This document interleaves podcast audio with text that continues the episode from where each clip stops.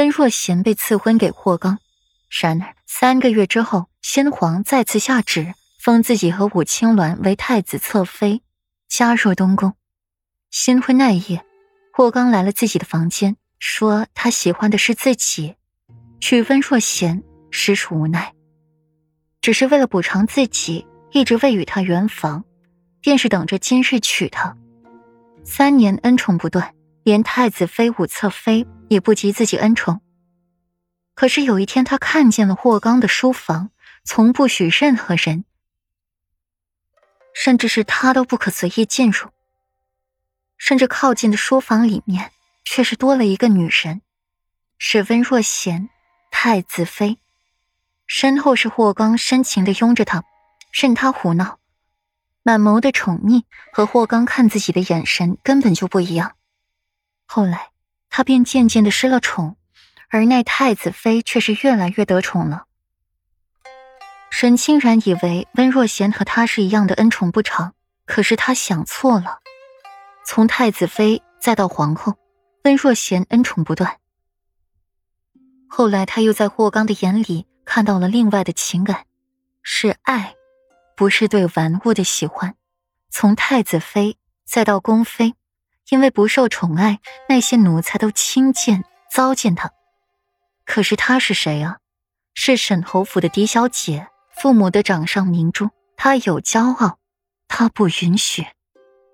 每每她去向皇后请安的时候，看到皇后脸上的笑，她就觉得刺眼，心底就恨。可她有什么法子？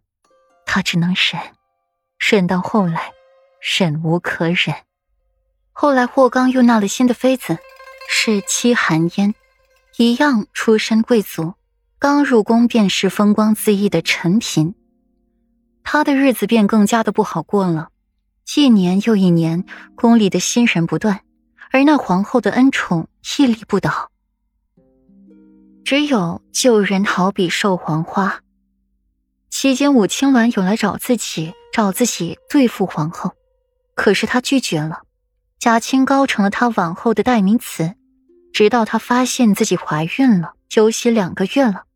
这个时候，皇后也怀孕了，皇帝大喜，甚至大赦天下，一日三次问候不断，而自己好比秋风扫落叶，凄凉的紧。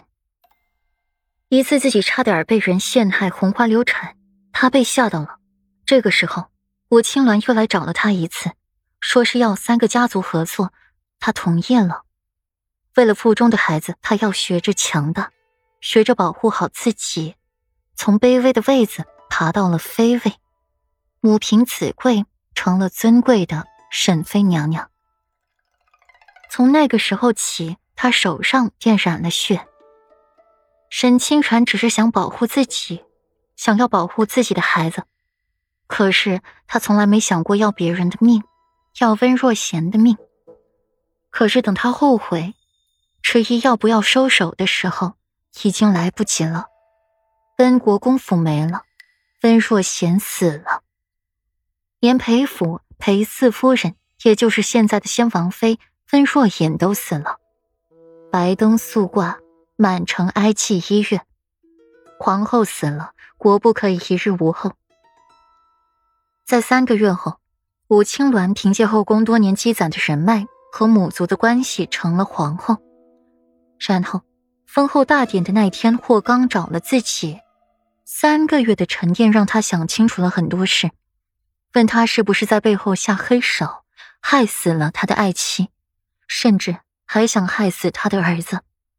沈妃那时就已经崩溃了，心底的怨恨怒一齐都爆发了。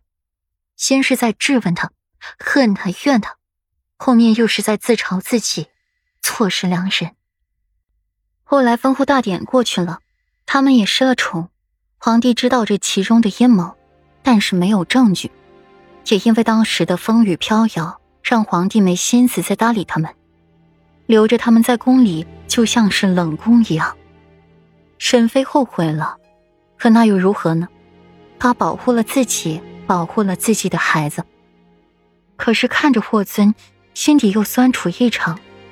母后死了，他跟着发了一场高烧，也丢了记忆。